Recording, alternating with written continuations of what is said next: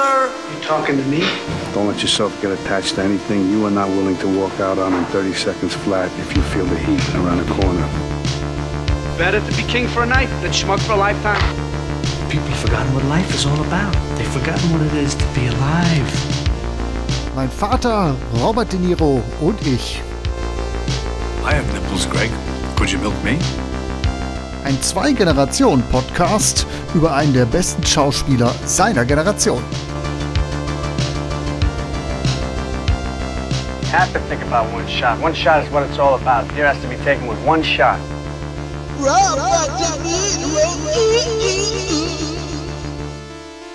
Vater. Ja, hallo, Sohn. Welcome back zu unserem kleinen Format. Haben wir die Woche wieder plausiert? Es fehlt was, ne? Ja, das war traurig letzte Woche. Das äh, hat irgendwie nicht geklappt. Aber jetzt sind wir wieder bereit und hochmotiviert.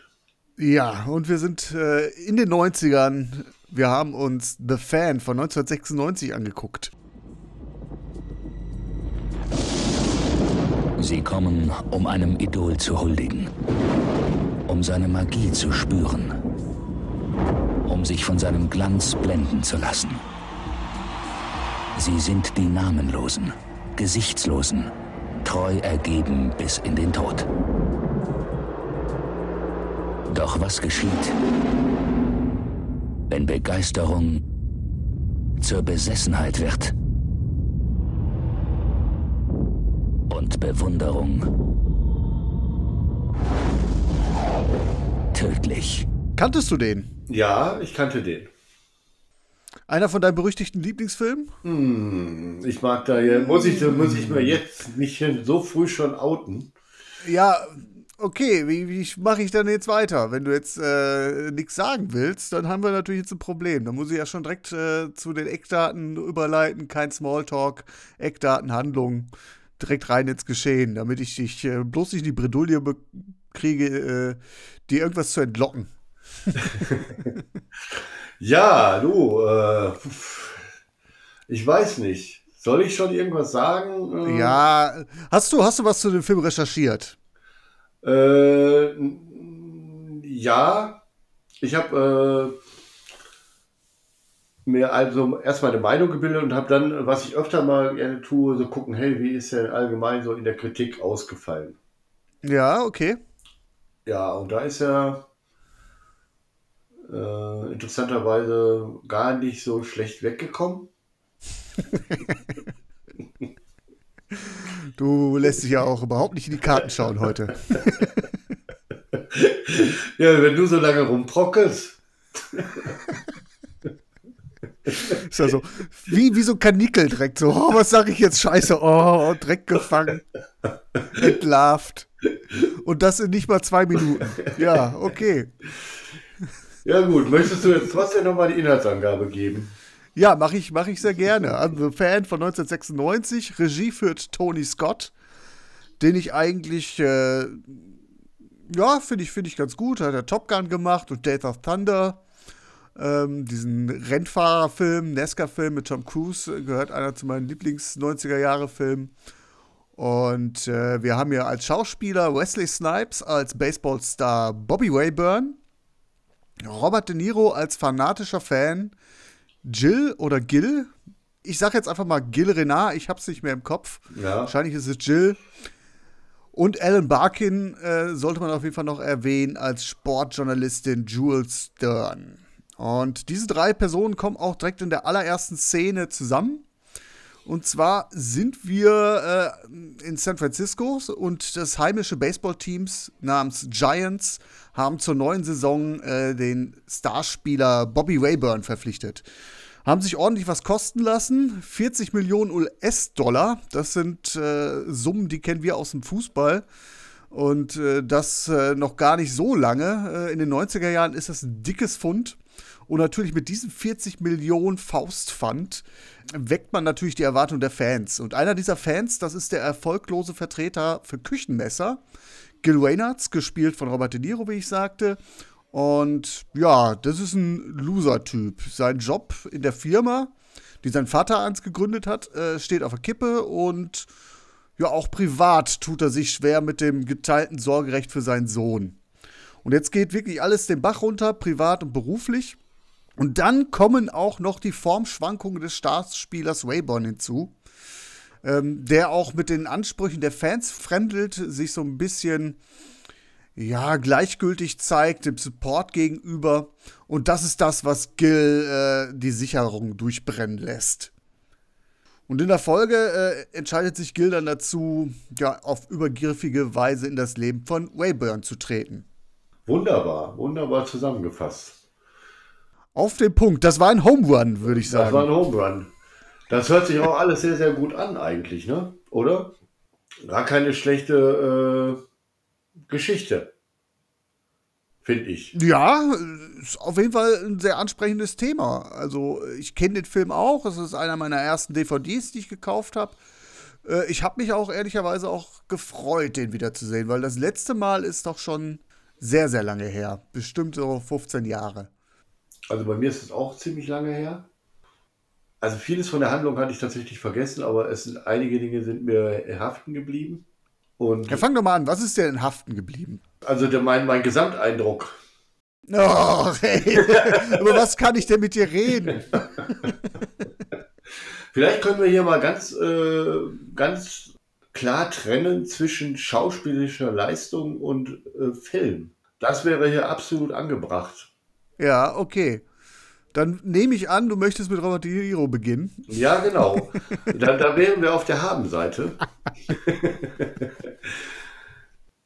Weil wenn man jetzt mal äh, den Film mal ganz beiseite lässt, also wirklich den Film mal außer äh, beiseite lässt, den Charakter, äh, den er darstellt, äh, dieser fanatische Fan, den immer mehr die Sicherung durchbrennt, der dem Wahnsinn nahe ist, ähm, das ist schon wieder sehr, sehr stark gespielt. Also da sind schon Züge von anderen Filmen, wo er so Psychopathen spielt, äh, von seiner Mimik, von seinem Auftreten.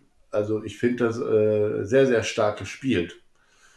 Ja, du spielst jetzt darauf an, dass da bestimmt Max Cady aus Cape 4 drin steckt, Travis Bickle aus Taxi Driver, ein bisschen Rupert Pupkin aus King of Comedy. Ja, da ist alles so ein bisschen drin vertreten und wenn man das erstmal wirklich losgelöst von dem Film und der Handlung und äh, da Dingen, die dann, äh, wo wir vielleicht später noch drauf kommen, wenn man das mal wirklich losgelöst sie sieht, dann Also wenn man die Szenen alle rausschneiden würde mit Robert De Niro und die in einen anderen Film schneiden würde. Genau. Dann wäre das richtig, äh, richtig stark, wenn der doch, äh, wenn der wirklich so ein Psychogramm darstellen würde und äh, das alles ein bisschen anders verpackt wäre, dann wäre das wirklich stark gespielt. Ich weiß, was du meinst. Es ist wirklich äh, eine Revue, die Robert De Niro hier anbietet, aus Best-of seiner psychopathischen Rollen. Und das ist auch wirklich, du hast es gerade gesagt, die Habenseite, das, was mich total anspricht. Also ich habe mich köstlich amüsiert. Er ist A, beängstigend, aber auch, wie er es vorträgt, mit so einem schwarzen Humor. Also er ist ja ein komischer Kauz, der den Sport sehr ernst nimmt und gleichzeitig dann als Verkäufer sehr erfolglos ist und wie er da zum Teil auftritt Ja, in diesen Verkaufsgesprächen. Also er soll die Messer an den Mann bringen und dann fängt er an, sich mit den Messern die Beine zu rasieren.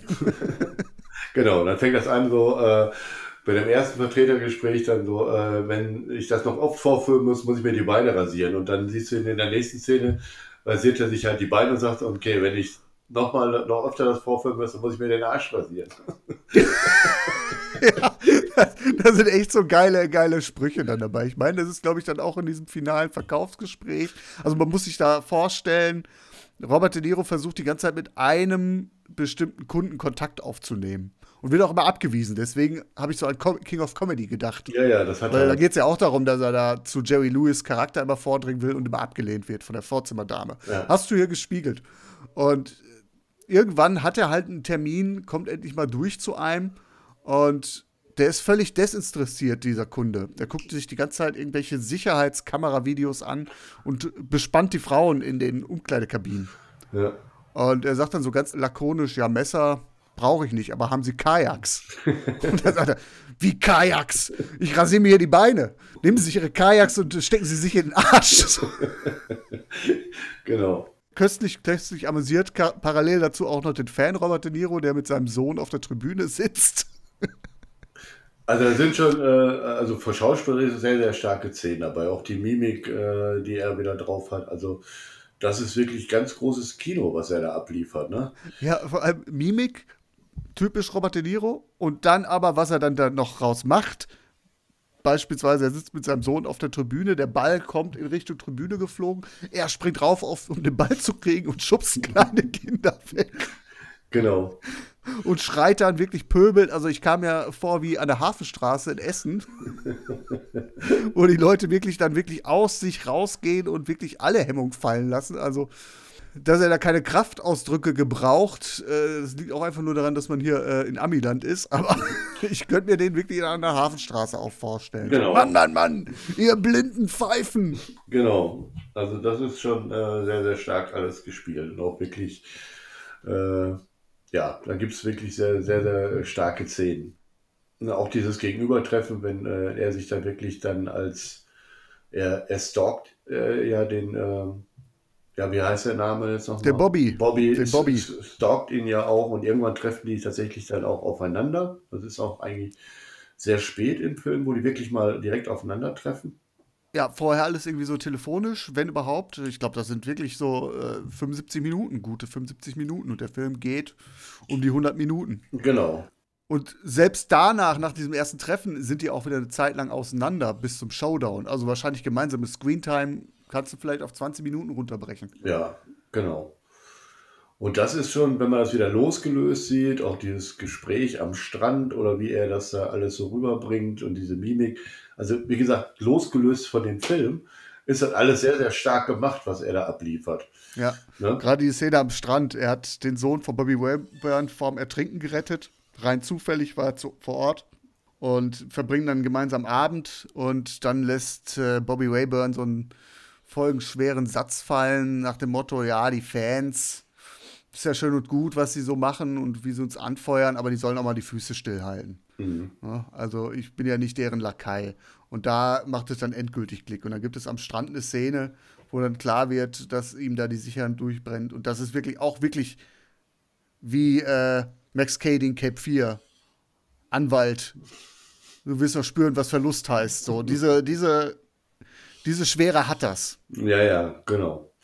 Da kommt ja auch irgendwie noch, äh, eigentlich eine auch ganz zentrale Rolle ist ja jetzt im Prinzip, dass Rayburn ja auch bei dem neuen Verein nicht so einschlägt, äh, wie er eigentlich, äh, wie es man eigentlich erwartet, liegt so ein bisschen daran, dass sie auch noch einen anderen Starspieler haben, der dann ausgerechnet seine äh, Trikotnummer auch trägt. Genau, gespielt von einem sehr jungen Benicio del Toro. Ja, auch ziemlich gut, fand ich. Und äh, eben, dann gibt es halt diese, äh, der Moment, wo er halt meint, dass Rayborn also nicht performt, weil er einfach nicht seine Nummer tragen kann. Und folgerichtig äh, die logische Konsequenz, äh, die Nummer 11 muss weg. Und äh, in diesem Showdown oder in dem ersten Aufeinandertreffen lässt er ihn halt einfach dann durchblicken, dass er, äh, dass er alles für ihn getan hat. Also Genau, dass er ihn in den Kader gespült hat. Genau, er hat, er hat die Nummer 11 für ihn freigemacht. Und äh, Rayborn sagt ihm halt eben, gibt ihm zu verstehen, dass eigentlich das nicht der Grund war, dass er sich halt nicht freut, dass die Nummer 11 tot ist, sondern dass seine Motivation einfach war, dass er das den ganzen Sport nicht mehr so ernst genommen hat. Und nicht mehr so verbissen die Dinge gesehen hat. Also das Ganze, sein Aufschwung, also im Prinzip gar nichts mit, mit äh, Jill zu tun hat. Ja, ja, ja, das ist ein guter Punkt. Ja, ja, das, das lässt so noch ein bisschen äh, erklären, warum dann die Sicherung komplett durchbrennt. Ja. ja, das hatte ich so ein bisschen unterschlagen. Genau. Es ist ja nicht nur, nicht nur so diese allgemeine Nicht-Anerkennung des Fansupports oder es ist ja tatsächlich, dass er diese Tat nicht zu schätzen weiß. Genau. Genau. So, also wenn man das jetzt alles mal so sieht, ähm, ist man ja voll des Lobes, oder? Rob Du. Robert De Niro in Höchst Höchstform, würde ich sagen. Ja, also äh, Abstrich in der B-Note, es ist natürlich schon eine Variation dessen, was er schon abgeliefert hat. Und wenn ich mir das so angucke, was äh, Sean Levy zu diesem Film schreibt, dann handelt er diesen Film auf einer Seite ab, wo er kurz beschreibt, dass Robert De Niro sich hier ein bisschen schlau gemacht hat, was so das Stalkertum betrifft, berühmte äh, Stalker nochmal nachrecherchiert hat, ein bisschen Messerwerfen gelernt hat, aber dann letztendlich äh, das Geld genommen hat und äh, seine alten Rollen aufgewärmt hat. Und das, also, wenn man sich jetzt die beiden, wenn man jetzt die Filme, die wir vorher genannt haben, Taxi Driver, King of Comedy, daneben legt, dann ist das schon noch mal, ist das schon zu sehen. Aber insgesamt ohne Robert De Niro, also ich, ich habe mir immer so vorgestellt, dieser Film hat ja zwei Figuren. Und ich finde diesen Me Schwerpunkt so auf den Fan etwas merkwürdig. Ich glaube, in jeder anderen Schauspielerkonstellation wäre wohl eher der Spieler im Mittelpunkt gewesen. Also ich kenne die Vorlage nicht, also der Film basiert auch auf einem Roman. Aber ich könnte mir vorstellen, dass man mit Robert De Niros Zusage schon auch noch mal einen stärkeren Schwerpunkt auf diesen Film gelegt hat oder auf seine Rolle gelegt hat. Also du willst jetzt sagen, quasi, was er da abgeliefert hat, war gut, aber das ist sein Handwerkszeug, was er aus den anderen Filmen gelernt hat oder schon gezeigt hat. Ja, ich, ich, ich würde schon sagen, er spielt seine ganze Erfahrung aus, im Positiven wie im Negativen. Ja. Er bietet nichts Neues an, aber er wärmt auf und aber auch was aus der Mikrowelle kann gut schmecken. Also, Das ist einfach gut, stark gemacht und äh, von jedem anderen hätte ich diese Leistung da, äh, hätte ich gesagt, auch wow, ne? Also es, äh, äh, ja. Weißt du denn noch, wer im Gespräch war? nein, woher soll ich das wissen? Ja, da habe ich dann wieder in der Trickkiste rumgebuddelt. Jeder andere, jeder andere, äh, Jack Nicholson war im Gespräch, Ja, hat aber abgelehnt. Hätte ich mir auch gut vorstellen können. Vielleicht war er ein bisschen zu alt schon zu, zu dem Zeitpunkt. ja, Al Pacino. ja, okay. Hätte ich, äh, hätte ich auch gerne gesehen. Aber dann würden wir ja nicht über diesen Film sprechen. Stimmt. Und ähm, Brad Pitt sollte zunächst Bobby Rayburn spielen, der Baseballspieler, jetzt von Wesley Snipes gespielt, ist auch im Buch äh, ein, ein Weißer, kein Afroamerikaner. Ähm, wollte aber lieber äh, den Killer spielen, den, den äh, Stalker spielen, war dann aber doch ein bisschen zu schön und zu jung für die Rolle. Und als dann Robert De Niro dann endgültig zugesagt hat, hat auch Tony Scott der Regie zugesagt. Er hatte eher so vorher gesagt, so, ja, Sport ist nicht so sein Ding. Obwohl er diesen hervorragenden äh, Days of Thunder gemacht hat. Äh, aber als er dann wusste, Robert De Niro spielt mit, mit dem wollte er immer zusammenarbeiten, hat das angenommen. So viel. Du, das wäre vielleicht auch nochmal, also Brad Pitt als Gegenspieler wäre wahrscheinlich auch nochmal eine schöne Rolle. Äh, Ja, wenn ich überlege, wie er beispielsweise in California den Earl spielt. Ich glaube, der California ist von 93. Sehr stark. Ja, ein Film für die Reihe Vater und Sohn greifen sich wahllos Filme aus der Kiste, die sie immer wieder mal sehen wollten. Alle Filme, die jemals in dem Podcast erwähnt wurden, werden danach Genau. geguckt. Genau, also so viel zu Robert De Niro. Ähm, hast du denn weitere Punkte auf der Habenseite? Oder willst du schon rüber schwenken? Oh je. Oh je. Ich habe noch ein bisschen was. Ich kann noch. Ja, du, dann, dann pack mal aus. Mir geht gerade die Luft aus. Also, ich war von vorne weg abgeholt von diesem Film, von dem Look. Es ist wirklich ein 90s Timepiece. Ne? Also diese Kamera, diese Videoclip-Ästhetik, die Musik. Ne? Das ist äh, schrill, laut, zack, zack, zack geschnitten. In diesen 100 Minuten kommt einfach keine Langeweile auf. Das muss man den Film lassen. Ich fühlte mich durchweg unterhalten. Ne, das ist Stones Soundtrack und dann ein bisschen Hip-Hop dabei, Nine Inch Nails und das ist wirklich alles fluffig und äh, es hat so, so, so einen Appeal auf mich. Ich fühlte mich da abgeholt. Ich bin in den 90er Jahren groß geworden und ich bin froh, dass es diesen Stil, dass er sich weiterentwickelt hat natürlich, äh, aber ab und zu gebe ich mir sowas ganz, ganz, ganz gerne. Und ich finde, das macht er ganz gut. Also Tony Scott ist da schon Meister, auch wenn ich dann an die genannten Filme denke, Top Gun beispielsweise oder halt Days of Thunder. Ich weiß nicht, ob du den kennst. Days of Thunder finde ich grandios. Kennst du den? Äh, ja, aber schon ewig her, wo ich den gesehen habe. So geil. Tom Cruise fährt, fährt irgendwie mit dem Auto und das Auto droht eine Panne zu kriegen. Und er sagt, Leute, ich muss jetzt in die Box kommen. Und Robert Duvall spielt den Teamchef und sagt, nee, geht nicht. Ja, wie geht nicht? Ja, wir essen gerade ein Eis. also so wirklich so 90s Humor. äh, Da ist der schon relativ ernst. Aber Auch hier äh, so ein bisschen Komik dabei. Vielleicht ein bisschen unfreiwillig, aber äh, Ja. wie gesagt, vom Pacing her fand ich den sehr, sehr gut. Ich fand das Finale auch in dem Kontext sehr, sehr gut gemacht. Auf dem Baseballfeld. Es ist wirklich Spannung dabei, Pathos, unfreiwillig komisch, wenn Robert De Niro erschossen wird oder wie so Zitteraal niedergeht. Also ich, ich war zwischen, zwischen äh, mein Gott, ist das cheesy und Schenkelklopfer war wirklich alles dabei. Ich hatte, ich hatte meinen Spaß mit diesem Film. Ja, ich äh, doch auch. Also es hat jetzt, es war jetzt nicht, äh, man hat sich jetzt nicht durchgequält. Das ist nicht so, ne, weil er die ganze Zeit auch äh, Action bietet. Ja. Ja, bietet er eigentlich so viel Action? Eigentlich nicht.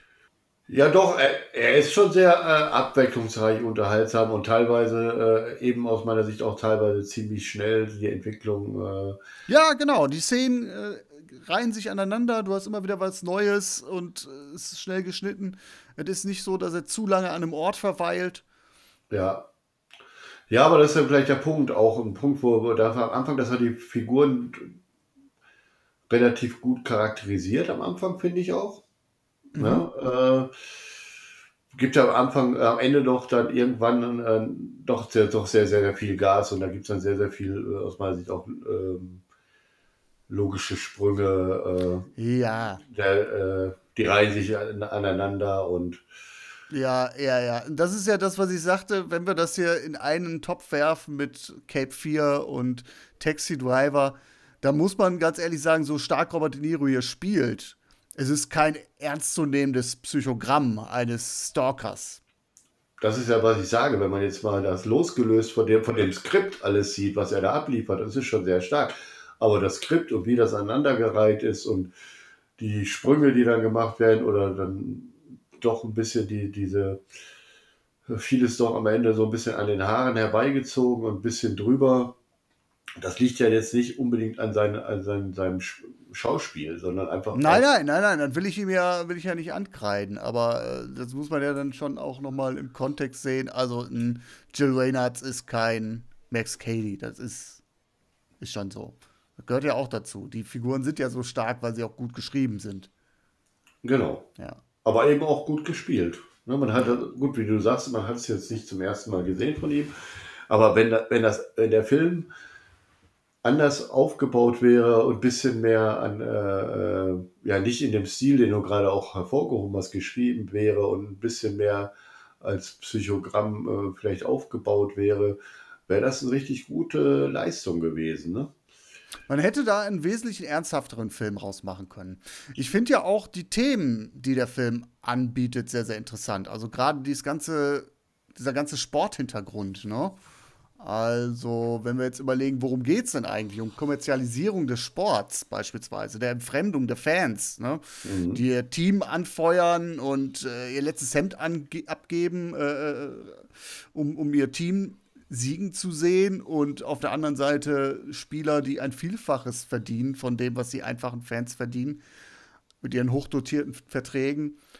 Das sind ja wirklich Themen, die wir ja aus dem Fußball ja auch kennen, beispielsweise. Ne? Ja, Oder solche, solche Konflikte. Oder ich, ich habe ja auch noch mal genauer hingeguckt, was macht denn beispielsweise die Sportjournalistin? Welche Rolle spielt sie eigentlich? mhm. welche Rolle spielen die Medien? Und das sind alles so Punkte, die der Film aufwirft, aber letztendlich auch nicht zu Ende verhandelt, sehr oberflächlich mitnimmt. Äh, da hätte man natürlich auch einen, einen ernsthaften Sportfilm drehen können. Oder einen äh, knallharten Thriller mit wirklich psychologischen Abgründen. Da gebe ich dir recht, da hätte der natürlich auch ganz anders ausfallen können. Aber so wie er ist, habe ich da sehr, sehr großen Spaß mit gehabt. ja, gut. War vielleicht nicht so intendiert, vielleicht auch ist er nachträglich in der Rückschau zu diesem unfreiwilligen Spaßevent geworden. Ich kann mich nämlich erinnern, dass ich den beim ersten Mal nämlich nicht so pralle fand. Aber in der Rückschau fühlte ich mich jetzt 15 Jahre später sehr, sehr gut unterhalten. Ich habe tatsächlich äh, eben, das habe ich am Anfang ein bisschen angedeutet, ich habe den als kein Highlight in Erinnerung Ja, und äh, habe mich jetzt sehr an der Rolle von äh, Robert De Niro er, tatsächlich erfreut. Aber ansonsten habe ich da, fand ich den nicht gut. Ja, was, dann wechseln wir doch mal auf die Negativseite. Was hat dir denn noch so, gibt's, was, was hat dich denn ganz konkret gestört? Ganz konkret hat mich dann die Entwicklung gestört, äh, die das Ganze genommen hat, wie, wie schnell das am Ende eskaliert ist. Äh, der Mord an, an, an, der, an der Nummer 11, wo es, äh, und dann eben diese, diese Sprünge, die da, da äh, drin waren. Und man, also es gab jetzt zum Beispiel die Szene, wo er dann quasi vor ihm steht und, und äh, Rayborn sagt, was, was willst du von mir? Und, und er dann äh, so da steht, ja, was will ich von dir? Und ich mich der Frage, ja, was will Ich er? weiß es was, selbst nicht. Was will er von ihm? Ne? Also tatsächlich und dann eben dieser konstruierte äh, äh, Wunsch dann, was, wo er seinen Sohn ja entführt, nebenbei dann auch seinen früheren äh, Freund äh, aufsucht und den erschlägt wegen seiner Lapp. Also total. und äh, da gibt es halt so Sachen, wo ich sage, äh, da w- geht das halt am Ende so ein bisschen in Richtung Komik. Ja, ja, ja, ja. Und das, das ist, glaube ich, so der, der Zwiespalt, in dem ich stehe. Also natürlich ist das überhaupt absoluter Kokolores. Da ist ein Mann, der verliert seinen Job, ja gut.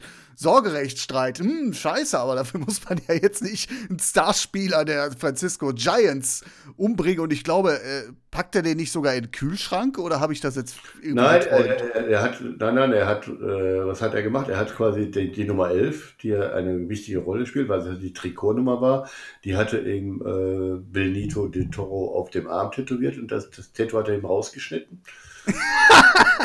und als Andenken dann in seinem Kühlschrank von Rayborn deponiert. Ja, ja. Genau. Das ist so hirnrissig, dass es schon wieder gut ist. Und so wie der Film das erzählt, ich weiß nicht, der nimmt sich da auch, glaube ich, ja, weiß ich nicht.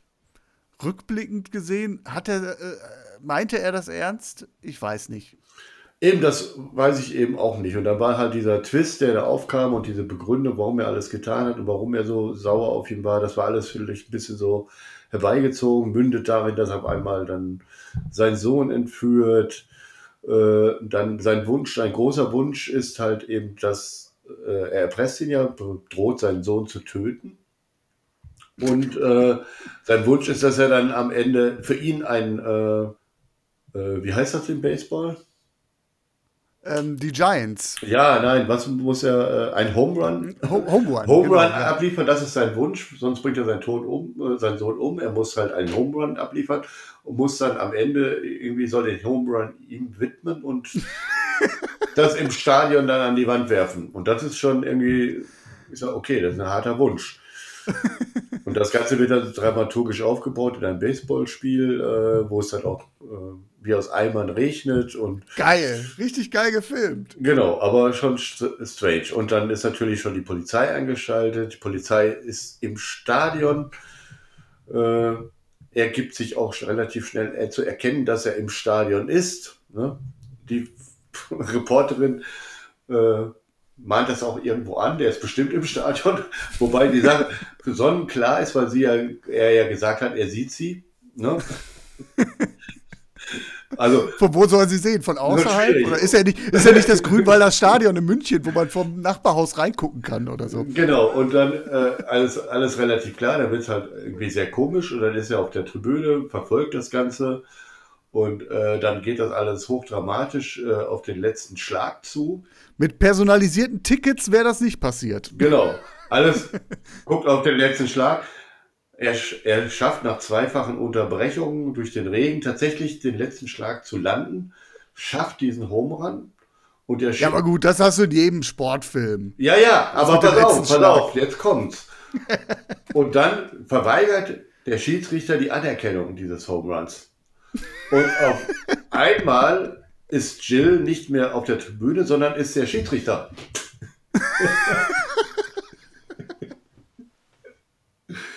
Und da muss er mir mal sagen, wie er das gemacht hat.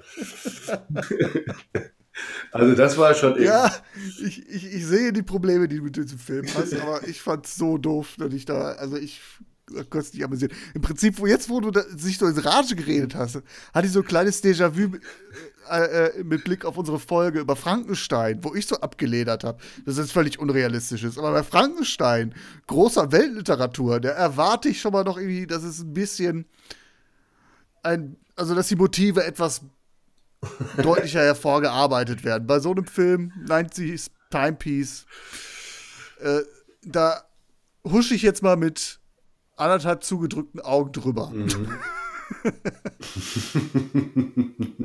ja, es ist schon sehr klischee. Das mit dem Schiedsrichter hatte ich schon wieder verdrängt. Ist auch schon wieder anderthalb Wochen her, dass ich den gesehen habe.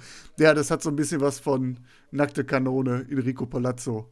Genau, also nicht ohne Witz. Ähm, ja, ja, und dann halt viele Dinge, die halt, wo du alle die ganzen Schritte, die dann gemacht werden, das kann man alles nicht mehr so ein bisschen nachverfolgen. Wie gesagt, am Anfang sehr, sehr gut an meiner, aus meiner Sicht die, die Person aufgebaut, aber da waren halt wirklich dann hinterher Sachen drin, äh, eben auch dieses Treffen mit seinem Freund, äh,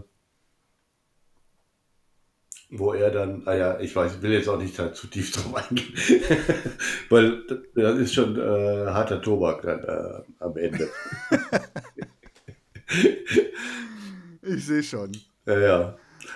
Aber deswegen, ich habe es ja äh, am Eingang so ein bisschen äh, äh, erwähnt, man muss halt, aus meiner Sicht muss man das, äh, bei dem Film muss ich es leider trennen. So, was ich von dem Film, Film halte und wie die Leistung von Robert De Niro ist. Wie setzt sich dann diese zwei Punkte, wie setzen sie sich denn dann zusammen bei dir? Zu welcher Gesamtpunktzahl? Okay, also sagen wir mal so, ich soll, soll mal in die Bewertung jetzt schon gehen, ne? Ja.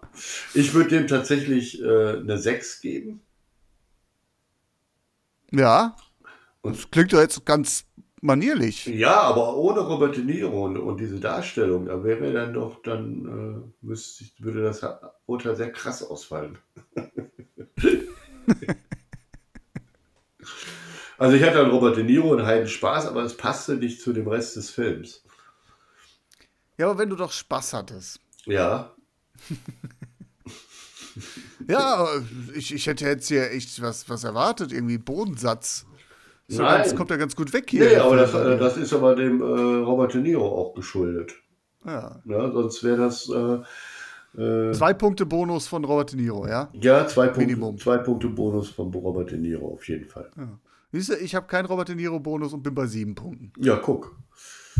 Das ist Gar nicht so weit auseinander. Das Liegen- hörte sich jetzt die äh, ganze halbe Stunde jetzt hier gerade ganz anders an. Und schon wieder liegen wir uns hier wieder punktetechnisch in den Arm. Ja, guck, aber das ist ja wirklich äh, ein großer Batzen ist, äh, dass er halt nicht wirklich äh, äh, irgendwie unter ferner Liefen gelandet ist, das äh, ist Robert De Niro zuzuschreiben. Ja, klar, also natürlich, den Spaß hatte ich da auch. Und wenn der jetzt nicht mitgespielt hätte, obwohl ich weiß nicht, mit Jack Nicholson Ja gut, das wäre auch. hätte ich mir auch ganz gut vorstellen können. aber man hätte aus meiner Sicht da noch eine ganze Menge mehr rausholen können aus dem Film. Ja, Das war schon hinterher, also wie gesagt, äh, da für mich gab es auch einen, einen ziemlichen Bruch in dem Film und zwar als es dann anfing zu eskalieren, da wurden dann halt aus meiner Sicht sehr viele Sprünge gemacht und dann wurde es auch dann irgendwo nicht mehr nicht mehr glaubhaft alles. ja, stimmt. Mit dem Schiedsrichter, das hatte ich gar nicht mehr so auf dem Schirm. Das war schon, und das, also es fing an bei der, bei der Szene da am Strand. Das war noch relativ stark, aber dann, als er dann seinen Freund aufsucht aus der Vergangenheit, äh, dann dieses Baseballspiel mit dem Jungen abgezogen hat, äh, also das war schon alles sehr, sehr strange da. Ne? Ähm, gut. Man muss jetzt auch nicht auf jede einzelne Szene da eingehen. Auf, auf, auf, auf mich gab es da dann ähm, doch einige Defizite. Ja, spiegelt sich gar nicht so krass in den Punkten wieder. Was bietest du uns denn für die kommende Folge an? Ja, äh, mein Vater, meine Braut und ich, ist das so?